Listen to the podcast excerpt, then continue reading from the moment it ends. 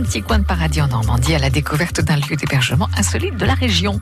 Julien Creuet, bonjour. Bonjour Nathalie, bonjour tout le monde. Dans le bocage virois, voici l'étape en forêt. Un site touristique conçu et géré par les communes de Saint-Sever et des environs, Julien. Oui, c'est au début des années 2000 que les élus du secteur ont eu l'idée de créer en pleine forêt un ensemble réunissant des hébergements nature, un restaurant et des parcours dans les arbres. Une quinzaine d'années plus tard, le lieu existe bel et bien. Il s'étend sur 4 hectares le long d'un lac et après quelques années de tâtonnement, il vient d'ouvrir pour une saison pleine de promesses. Et, ceux qui en parlent le mieux, ce sont les élus de la commune de Nous-sur-Sienne. Parmi eux, euh, Patrick Madeleine, maire délégué de Champ-du-Bout. Ah ben là, vous êtes dans une euh, enclave dans la forêt domaniale de, de Saint-Sever. Hein, donc c'est un, un, lieu qui appartenait autrefois à la commune de Saint-Sever, donc maintenant à la commune de, de Noutienne. C'est une enclave dans, dans, la forêt et sur ce site, eh bien, vous avez autour de nous une mini-ferme, des, des étangs de lagunage, des hébergements atypiques, un restaurant, une salle de conférence, un parcours pédagogique en hauteur. J'en passe et des meilleurs. Là, je vois des choses en hauteur, là, avec un escalier qui monte. C'est quoi? Là, c'est le parcours pédagogique en hauteur avec euh, comme concept des expositions euh, temporaires qui, euh, qui peuvent évoluer au fil de la saison. Là, c'est ouvert à qui? À tout public, hein, y compris aux personnes à, à, mobilité réduite.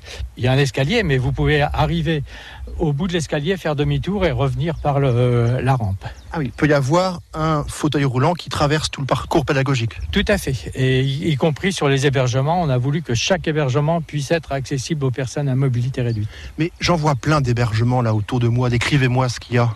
Eh bien là, euh, dans le bas du site, vous avez des, des cabanes euh, en hauteur. Les, les, plus hautes sont à 10 mètres euh, de haut.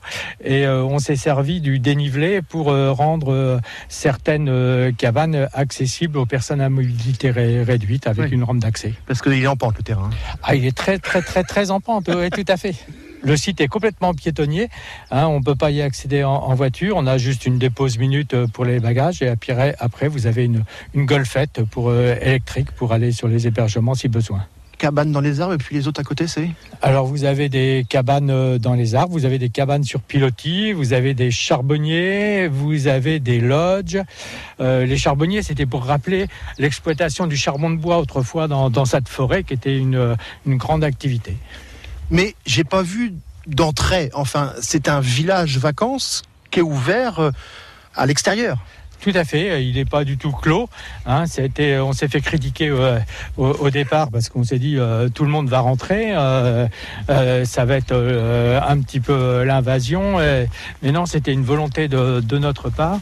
Et euh, donc les gens du secteur, ils viennent se promener, se balader et ils côtoient donc les touristes qui sont là dans les hébergements ou les gens qui viennent manger au restaurant.